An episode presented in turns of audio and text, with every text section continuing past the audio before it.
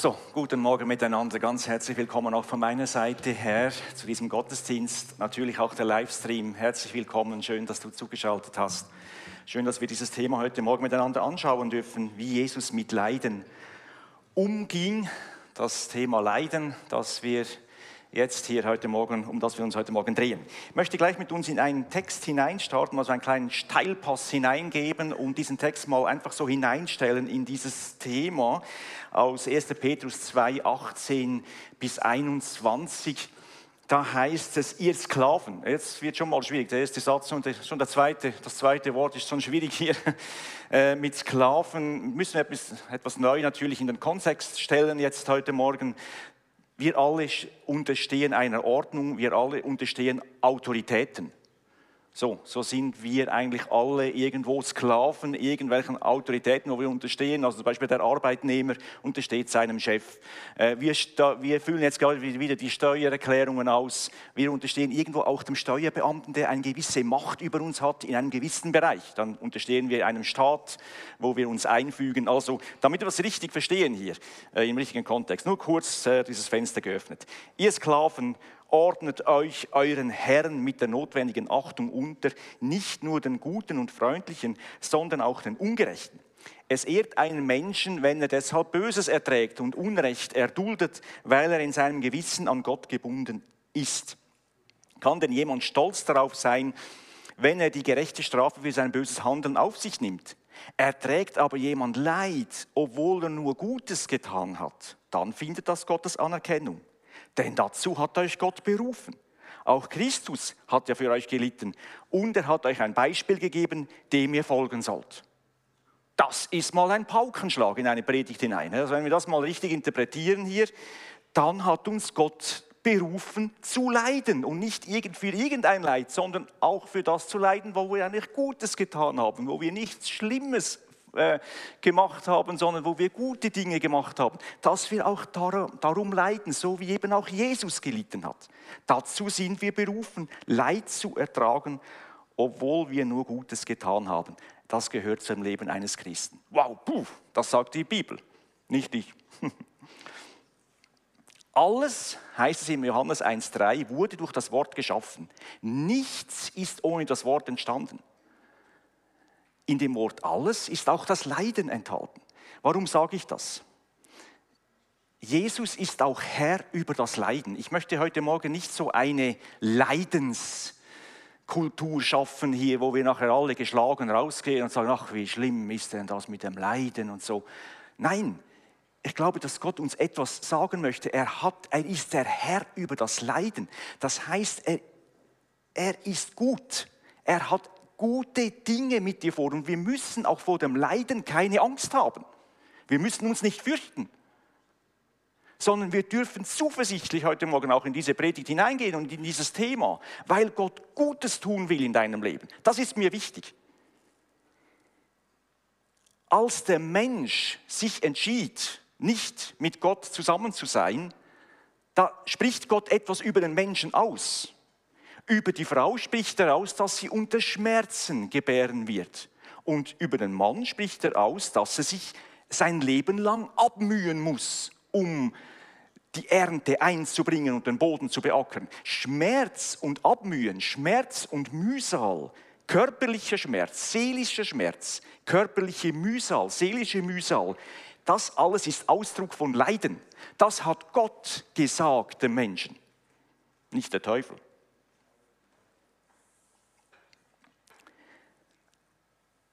Ganz wichtig hier, was wir festhalten müssen, Gott ist nicht für das Leid der Menschen verantwortlich.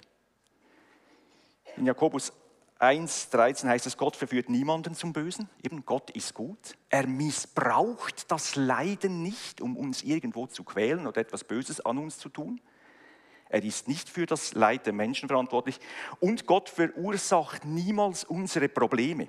In Jeremia 2,17 heißt es, das alles hast du dir selbst zuzuschreiben, weil du mich, den Herrn, verlassen hast, dein Gott, der dich so sicher geführt hat. Und da sind wir wieder im Grundproblem, warum überhaupt das Leiden über uns gekommen ist oder über, uns kommt, warum das Leiden hier ist. Der Mensch ist dafür verantwortlich. Er hat Gott schlussendlich verlassen und er hat sein eigenes Leben angefangen zu leben und muss daraus eine Konsequenz tragen. Gott nutzt aber auf der anderen Seite die Möglichkeit des Leidens. Er kommt jetzt hinein und nutzt es, um uns Menschen wieder auf ihn aufmerksam zu machen, um uns Menschen in seine Gegenwart zu ziehen. Er nutzt das Leiden, um uns über Prüfungen und, und Erziehungen, wo wir dann gleich jetzt mal reinschauen, uns in seine Gegenwart zu holen und etwas aus uns herauszuformen, das schlussendlich dem entspricht, was er durch uns machen möchte. Er will, dass wir seinem Bild ähnlich werden. Und dazu gehört auch das Leiden. Dass wir ihm ähnlich werden, dass etwas aus, aus uns heraus herausgeschält, herausgeformt wird über das Leben. Und dazu braucht es auch das Leiden. Also Gott nutzt das Leiden, damit etwas Gutes daraus geschieht. Merkst du? Das ist ein Unterschied. Da ist Hoffnung drin. Ich möchte mit uns vier verschiedene Arten von Leiden anschauen heute Morgen. Es gibt mehr und es gibt vieles, man könnte ganz vieles darüber reden. Die Bibel ist ja voll von Leiden. Also äh, das gehört wirklich dazu. Der Mensch will eigentlich nicht leiden, das ist schon so. Also der gesunde Mensch, der will das nicht, muss man auch festhalten, oder? Und doch ist die Bibel voll davon. Und die Welt ja auch, wenn wir hinausschauen, oder? Gut, vier verschiedene Leidensfolgen. Ja, Leiden als Folge von Versuchung und Sünde, Leiden durch erzieherische Maßnahmen. Dann haben wir Leiden durch Prüfungen Genau, und Leiden als Teil eines göttlichen Plans. So, mal diese vier möchte ich mal mit uns hier etwas näher anschauen. Leiden als Folge von Versuchung und Sünde, das ist vielleicht das Leiden, wo wir uns Christen ja nahe ist, ist ein Leiden, das eigentlich erst kommt, wenn wir Christen sind. Also wer nicht Christ ist hier oder vielleicht auch zusieht, der kann vielleicht damit noch gar nichts anfangen, weil Versuchung und Sünde, wenn du nicht Christ bist, lebst du einfach, dann machst du dir nicht groß Gedanken über diese Themen. Wird manchmal als Christ auch etwas komplizierter. Das ist natürlich auch eine Sache. So, auch in 1. Petrus 1,6 lesen wir wieder, wie das Leiden etwas ganz Normales ist. Da heißt es doch, darüber freut ihr euch von ganzem Herzen. Worüber freuen sie sich? Sie freuen sich über die Rettung, das wird gerade vorher geschrieben. Über ihre Rettung freut ihr euch von ganzem Herzen, auch wenn ihr jetzt noch für eine kurze Zeit auf manche Proben gestellt werdet und viel erleiden müsst. Also wieder ganz normal wird das hier hineingestellt. Die Proben. Ich mag mich erinnern, vor vielen Jahren waren wir als Gemeinde in Israel. Ich denke, letzte Zeit öfters mal wieder zurück, war eine coole, coole Geschichte. Haben eine zehntägige Israelreise gemacht. Und als ich da war, noch ein junger Mann, und als ich da war und mal so aufblickte, so in Jerusalem, mag mich noch so erinnern, so über das Land, da fiel mir auf, wie einfach, es war so, es war so leicht so rumzuschauen. Ich fragte mich, warum ist das alles so leicht? Warum geht es mir so leicht? Da spürte ich, mich triggert nichts an. In dieser Zeit, in den 90er Jahren, war es bei uns hier so, dass so die Plakatwände mit den Werbungen aufkamen mit halbnackten oder fast nackten Frauen. War damals so eine, das war noch vor Internet, oder? Hat man irgendwie versucht, die Leute wieder auf die Werbung aufmerksam zu machen mit etwas Neuem, wo man hinschaut. Und ich wurde darin auch versucht hinzuschauen. War ein junger Mann. Irgendwo funktionierte alles an mir. Und äh, die Werbung hat natürlich ihr Ziel auch nicht verfehlt. Aber in Israel war nichts von dem da. Als ich da rumschaute, war da keine Versuchung. Ich konnte einfach, und das war so frei, befreiend. Ich habe da gemerkt, was so Versuchung ausmacht, wie es einem auch wirklich ein Leiden auslöst, wenn man drinsteht, besser gesagt, wenn es mal nicht mehr da ist, wie das so eine Freiheit wird. So viel zur Verlust. Also Leiden auch als Folge von Versuchung. Im Psalm 32,10 heißt es, wer Gott den Rücken kehrt, der schafft sich Not und Schmerzen. Das ist noch ein ganz interessanter Ausdruck hier. Ein anderes Bild für Sünde.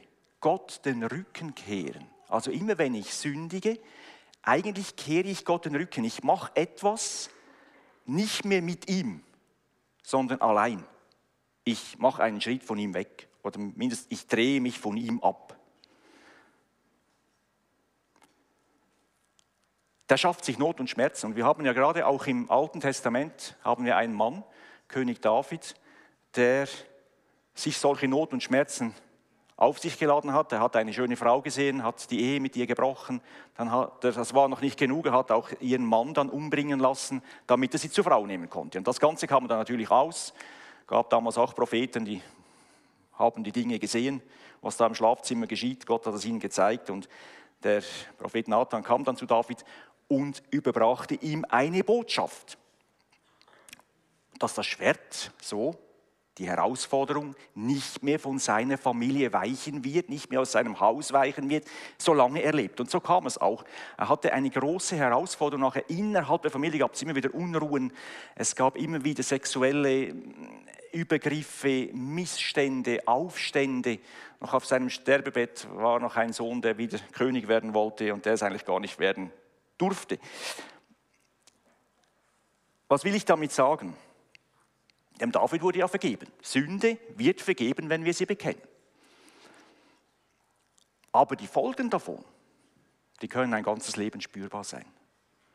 Die Folgen von dem, was wir tun, haben einen Ausfluss. Und das sind dann die Leiden. Das sind dann die Dinge, wo wir leiden. Wie ging Jesus oder wie geht Jesus um mit, mit Menschen, die gesündigt haben? Er selber hat ja nicht gesündigt. Wir haben das Thema, der Titel, wie Jesus mit Leiden umging. Wie geht Jesus hier um? Das ist ganz interessant. Im 1. Johannes 1,9 heißt es: Wenn wir aber unsere Sünden bekennen, dann erweist sich Gott als treu und gerecht. Er wird, unser, er wird unsere Sünden vergeben und uns von allem Bösen reinigen. Es ist eine absolute Selbstverständlichkeit. Warum steht das hier so selbstverständlich? Gott hat durch seinen Sohn Jesus Christus die Sünde weggenommen. Das heißt, Jesus hat unsere Schuld, unsere Sünden bezahlt. Was bezahlt ist, muss nicht noch einmal bezahlt werden. Es ist bezahlt. Was wir tun müssen, ist, dass wir es bekennen, ans Licht bringen und es wird augenblicklich vergeben.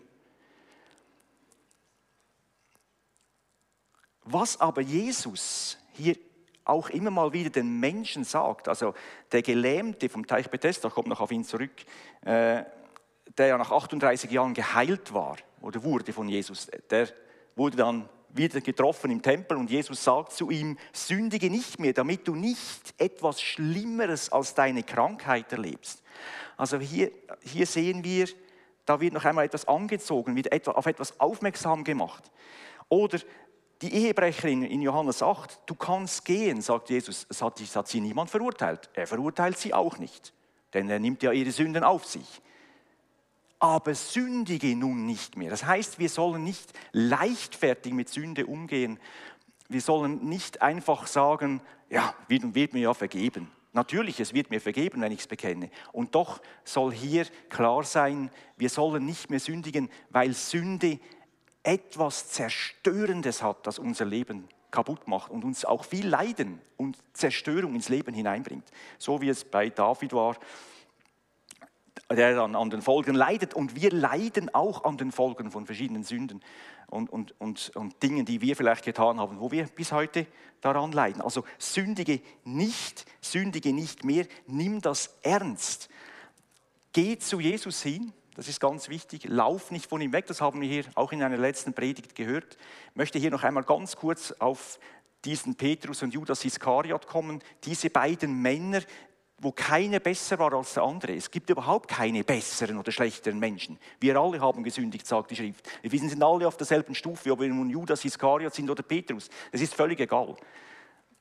Aber der eine geht zu Jesus zurück und der andere geht von ihm weg. Und bei Judas ist es ganz wichtig, wir müssen hier wissen, von Judas wissen wir nicht viel, außer er hat alle Wunder auch miterlebt, hat alles mit äh, gesehen. Er hat selber große Wunder vollbracht. Er war überall mit dabei. Aber es heißt an einer Stelle, er hat die Kasse veruntreut. Er hat immer mal wieder Geld aus der Kasse genommen. Judas hatte Geldliebe. Und er ließ von dieser Sünde nicht ab, obwohl er die Dinge sah, die, die geschehen sind, obwohl er die großen Wunder sah, obwohl er die großen Machterweisungen Gottes miterlebte und selbst durch sie äh, auch handelte, ließ er nicht davon ab.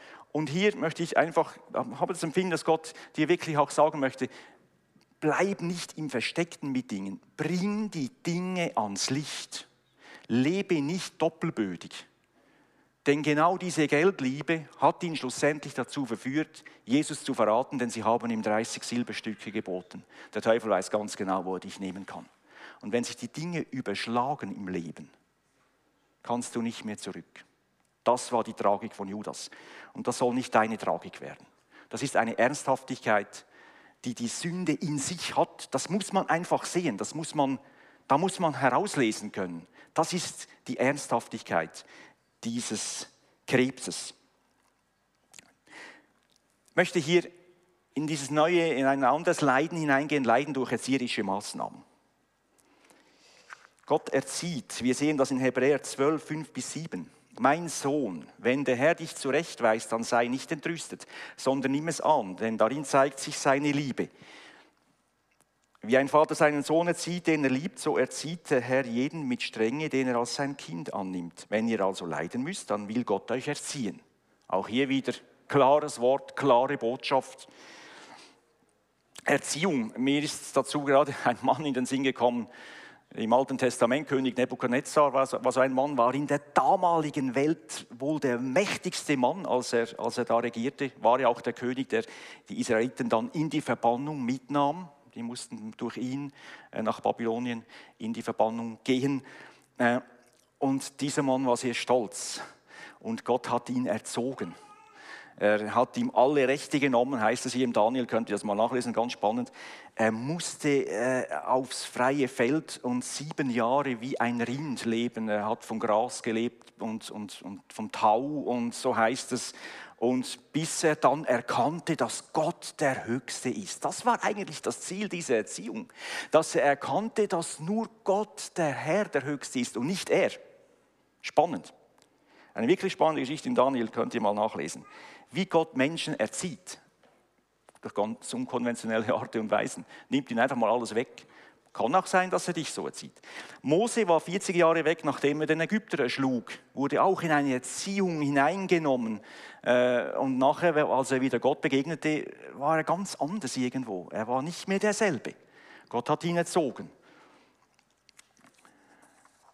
Das erzieherische oder die erzieherische Maßnahme bringt das Falsche aus unserem Leben heraus. Das ist eigentlich der Sinn der Erziehung, die Gott macht.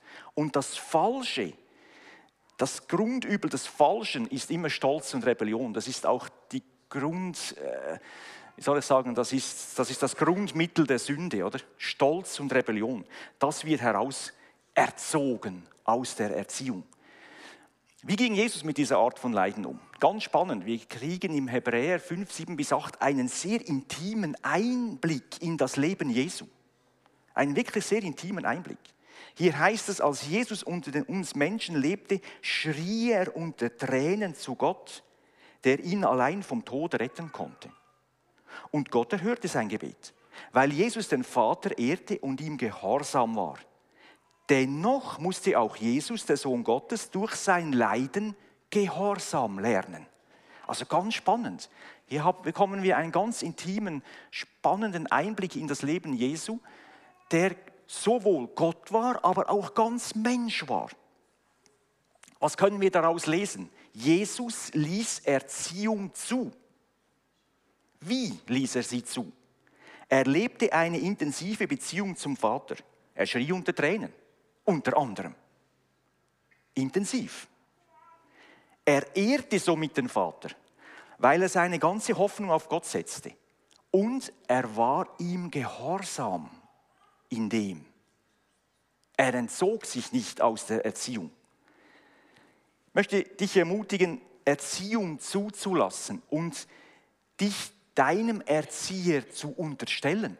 Wer ist denn dein Erzieher? Natürlich, schlussendlich ist es Gott, aber Gott wirkt durch Menschen, durch Umstände, durch Situationen, die uns erziehen, die wir so nicht gesucht haben. Du hast dir deinen Chef nicht ausgesucht. Der wurde dir gegeben, weißt du das? Und der ecklige Nachbar, der hast du dir auch nicht ausgesucht. Sieh mal, dass das Menschen sind, durch die dich Gott erzieht. und lass es zu. Im ersten Vers, den ich gelesen habe hier, heißt es ja, ihr Sklaven, also eben ihr, die ihr Untergeordnete sind, die irgendwo in Autoritäten untergeordnet sind, ordnet euch euren Herrn mit der notwendigen Achtung unter, nicht nur den Guten und Freundlichen, sondern auch den Ungerechten. Hier ist etwas von dieser Erziehung drin, die wir zulassen sollen.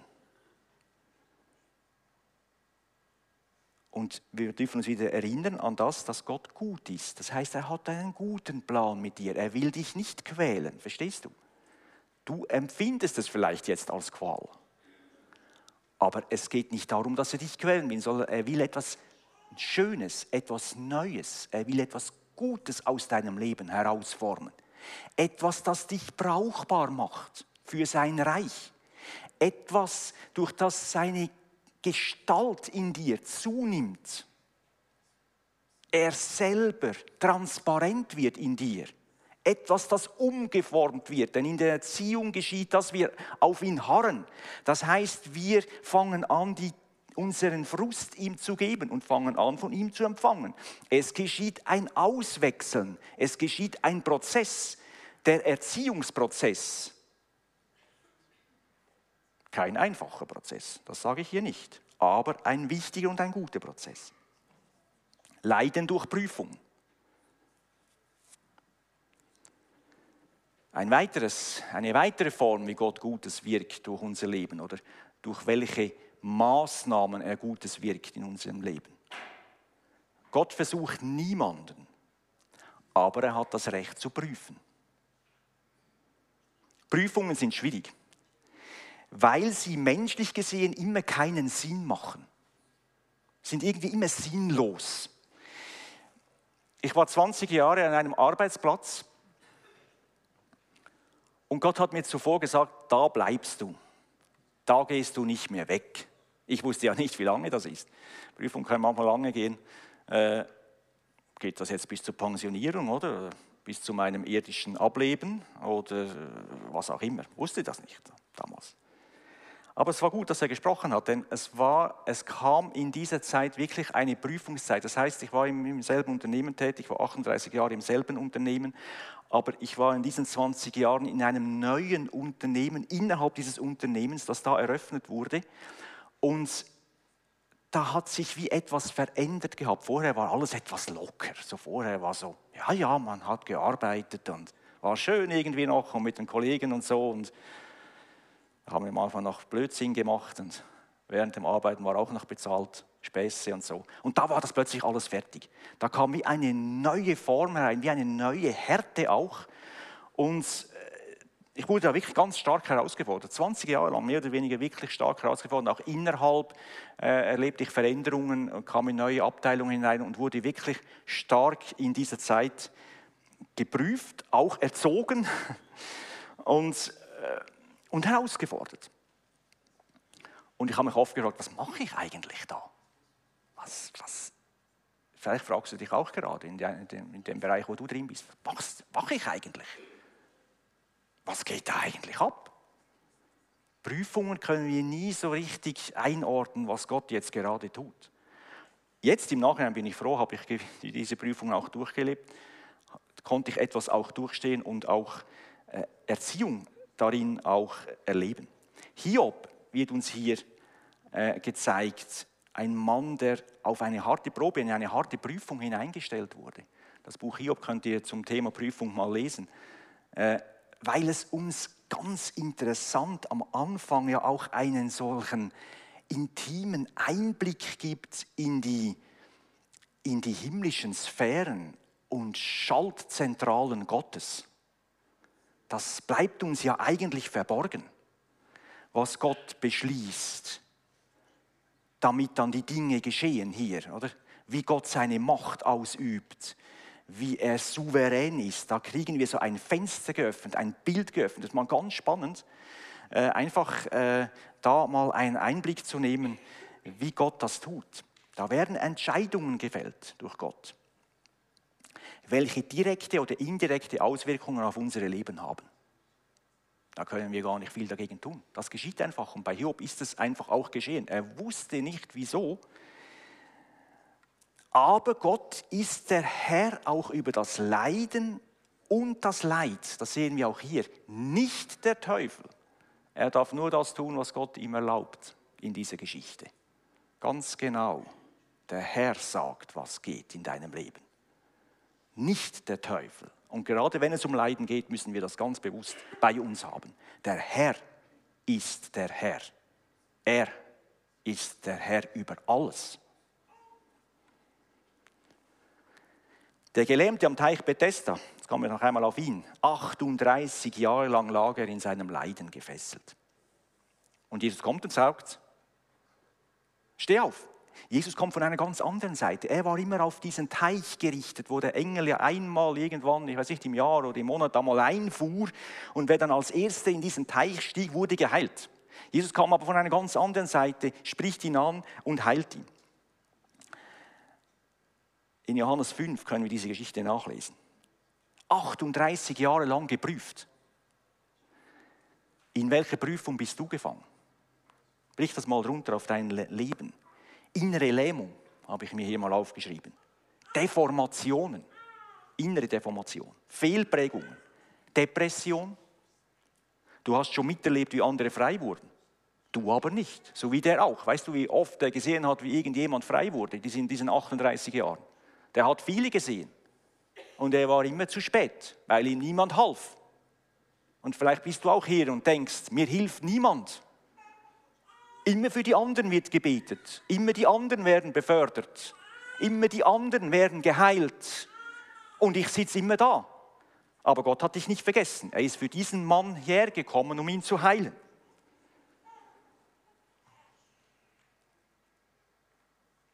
Hiob und dem Gelähmten ist am Ende Gott begegnet. Und das müssen wir bei uns haben.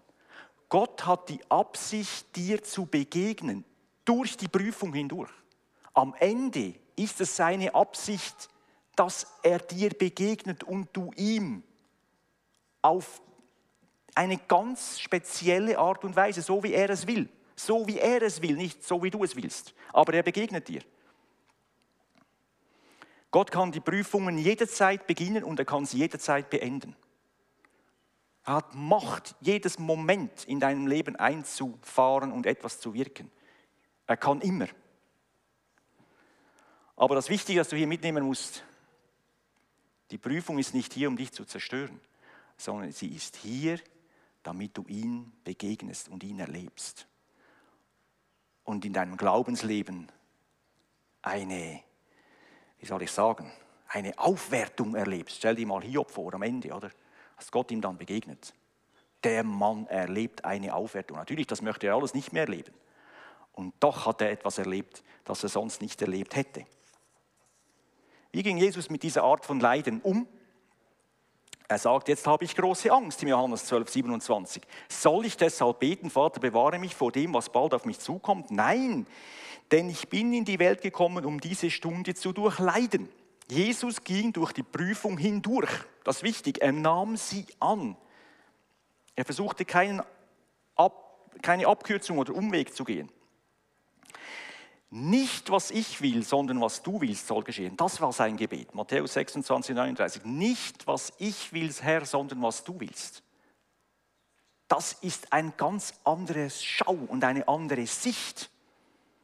Nicht mehr ich, sondern du, Herr. Hat etwas mit Beziehung zu tun. Jesus hatte auch eine göttliche Schau für sein Leben. Hast du eine göttliche Schau für dein Leben? Leiden als Teil eines göttlichen Plans. Diesen letzten Teil möchte ich hier noch hineingehen. Da kommt natürlich Josef äh, und die, der verkauft wurde an die Ägypter. Das war so ein Mann, der wirklich etwas erlebt hat, damit auch dann darüber hinaus sein Volk gerettet wurde. Es heißt hier im Josef 1, Mose 50, 20, Josef 1, 1. Mose 50, 20, ihr wolltet mir Böses tun, aber Gott hat Gutes draußen stehen lassen. Durch meine hohe Stellung konnte ich vielen Menschen das Leben retten. Also hier ist etwas geschehen. Aufgrund eines göttlichen Plans musste ein Mensch leiden. Bei Jesus war es dasselbe, oder? Der göttliche Plan. Und Jesus sagt hier etwas dazu. In Johannes 12, 24 bis 25 lesen wir, ich sage euch die Wahrheit, sagt Jesus, ein Weizenkorn, das nicht in den Boden kommt und stirbt, bleibt ein einzelnes Korn. In der Erde aber keimt es und bringt viel Frucht, obwohl es selbst dabei stirbt. Wer an seinem Leben festhält, wird es verlieren. Wer aber sein Leben in dieser Welt loslässt, wird es für alle Ewigkeit gewinnen. Der göttliche Plan für unser Leben ist, dass wir dieser Welt sterben. Das ist eigentlich der göttliche Plan. Wege gehen müssen, dass wir Wege gehen müssen, die wir so nicht gehen wollen. Leben loslassen, so wie es hier heißt, bedeutet auch Leiden. Oder? Dinge loslassen.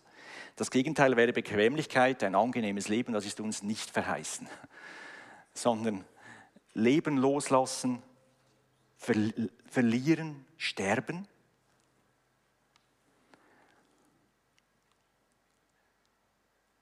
Als meine Frau gläubig wurde, da erlebte sie in ihrem Haus starke Ablehnung. Hat sie sich so nicht ausgewählt. Ein Leiden. Leiden um seines Namens willen. Das ist eigentlich Leiden als Teil eines göttlichen Plans. Schlussendlich leide ich um seines Namens willen. Hier geht es nicht mehr um Sünde oder um Fehlentscheidungen, sondern jetzt beginne ich zu leiden, auch für ihn, damit sein Reich kommen kann, damit seine Pläne auch durch mein Leben, durch unsere Leben umgesetzt werden können. Wir nehmen ein gewisses Leiden, wir nehmen auch Leiden auf uns. Wir sind bereit, da auch durchzugehen mit Gottes Hilfe und Kraft, damit die Dinge geschehen können in dieser Zeit, in die wir hineingeboren worden sind. Weil große Freude auf ihn wartete, heißt es im Hebräer, also im 12, Hebräer 12, äh, er duldete Jesus den Tod am Kreuz und trug die Schande, die damit verbunden war, weil große Freude auf ihn war. Jetzt müssen wir noch einmal, und ich möchte hier noch einmal den Bogen spannen, auf den Gewinn. Nicht, dass wir jetzt einfach nur beim Leiden bleiben und ach, wie schwierig und das ist ja alles und ich habe immer gewusst, das ist ja alles nur schwierig. Nein, nein, schon schwierig, aber wir wollen unseren Blick aufheben zu dem, der das Leben hat. Weißt du, weil große Freude auf ihn wartete. Jesus wusste, es gibt etwas Größeres und wir wissen das auch, denn wir sind nicht Unwissende. Wir wissen, dass es eine Ewigkeit gibt.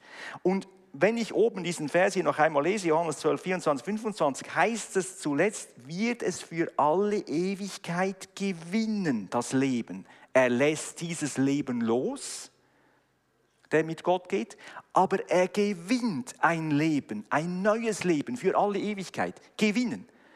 Also, wir können etwas gewinnen. Und darum vielleicht noch einmal die Frage, hast du eine göttliche Schau für dein Leben? Noch einmal diese Frage aufwerfen in diesem Kontext. Hast du eine Schau für dieses Leben? Oder siehst du nur die Herausforderung, die jetzt bei dir ist und du siehst nichts mehr? Ich glaube, dass Gott heute Morgen deine Augen aufheben möchte zu ihm und dass er dir sagen möchte, hey, das Beste kommt noch. Und das ist keine billige Vertröstung, sondern das ist wirklich eine lebendige Hoffnung, die uns Gott durch sein Wort gegeben hat. Das Beste kommt noch. Das Beste wartet noch auf uns. Es ist nur eine kurze Zeit hier, wo wir gewisse Leiden auf uns nehmen, die ganz natürlich und normal sind. Also du bist völlig normal, wenn du leidest. Das ist völlig normal, das muss auch mal gesagt sein. Aber es gibt eine Zeit, wo dieses Leiden aufhört. Was können wir jetzt tun, damit wir vorbereitet sind und auch bestehen können in diesem Leiden? Die Frage, welche wir uns stellen müssen, ist, die, Band kann nach vorne kommen, worauf ist mein Leben gebaut? Auf Felsen oder auf Sand? Das ist eigentlich die entscheidende Frage. Diese Geschichte, die Jesus am Ende ähm, der Bergpredigt gibt, in Matthäus 7, gibt er ja diese zwei Häuser. Ein Haus ist auf Fels gebaut und ein Haus ist auf Sand gebaut. Beide Häuser erleben Leiden. Beide. Bei beiden kommt es zu Stürmen, zu Sturzfluten, zu Überschwemmungen. Das eine bleibt bestehen. das andere wird nicht mehr wiedergefunden. Jesus ist das Fundament und ist er auch das Fundament deines Lebens? Das ist eigentlich die entscheidende Frage. Ist er das ganze Fundament deines Lebens? Ist dein ganzes Lebenshaus auf ihm oder sind nur 50 Prozent und die anderen auf Sand? Bringt auch nicht allzu viel, wird alles unterspült und schlussendlich bricht es trotzdem ein. Wir wollen aufstehen und beten.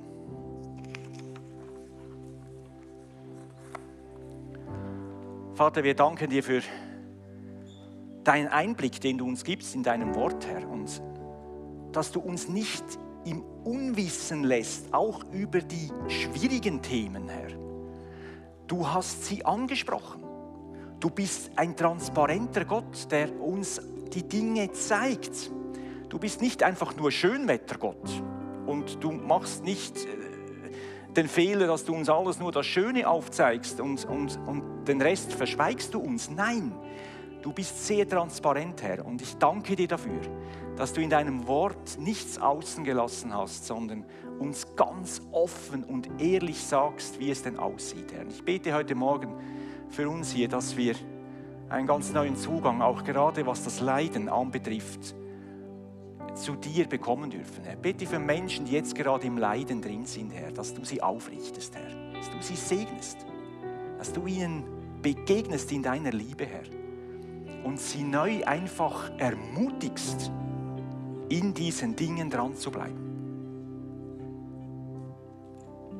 Bitte, dass Menschen, die Sünde versteckt halten, ermutigt werden, die Dinge ans Licht zu bringen. Auch wenn es demütigend ist. Wir alle sind nur Menschen. Keiner ist höher als der andere. Komm und bring die Dinge ans Licht, damit du gewappnet bist und am Ende dort sein darfst, wo du sein willst, nämlich beim Herrn. Das ist sein Ziel, dass keiner verloren geht, dass niemand irgendwo zurückbleibt. Das will er. Herr, ich danke dir. Segne uns mit deiner Freude und mit deinem Frieden, Herr und mit deinen guten Gedanken auch über das Leiden. In Jesu Namen. Amen.